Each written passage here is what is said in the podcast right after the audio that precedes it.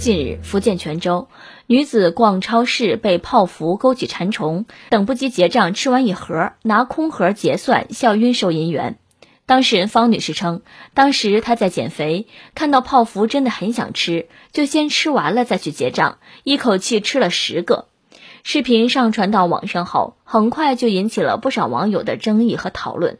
有网友说，女子做了一件自己一直想做却不敢做的事情。也有网友说，这种行为不可取，看上去似乎没有多好笑，更多的是尴尬。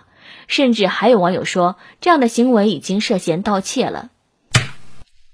朋友们，你们干过这样的事儿吗？哥记得有一年夏天的时候买雪糕，结账队伍实在是太长了，我怕雪糕化了，然后边排队边吃，最后拿个包装壳去结的账。还有一次在超市拆了包纸用了才结账。鼻涕不等人，真的。新闻里头这个姐们儿吃完泡芙用空盒去结账，引起了网友们的热议。哎呀，咱先不说别的，一口气儿吃十个，这可是真英雄。姐们儿，你确定是在减肥的吗？你是想着，哎呀，不吃饱了哪有力气减肥呀？咱们来听听网友们对这件事儿都是咋看的吧。爱他永远爱科比和七七的七七说。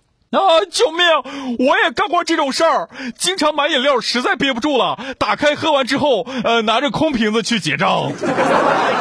他的胶水侠阿福说：“哎呀，四句话了啊！不要在公共场所吃东西，把渣掉到超市的地板上，记得清理。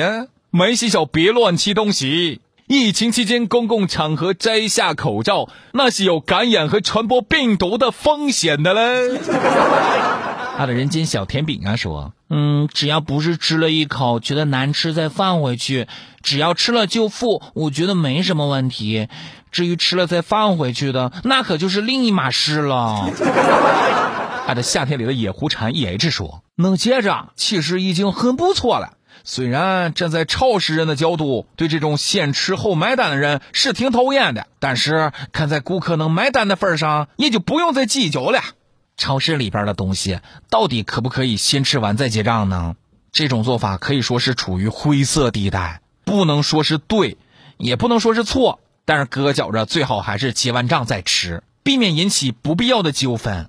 毕竟在没有付钱之前，商品还是属于超市所有的，并且如果因为自己个儿的一时大意或者其他原因忘记结账的话，超市很可能会说是小偷，得不偿失啊。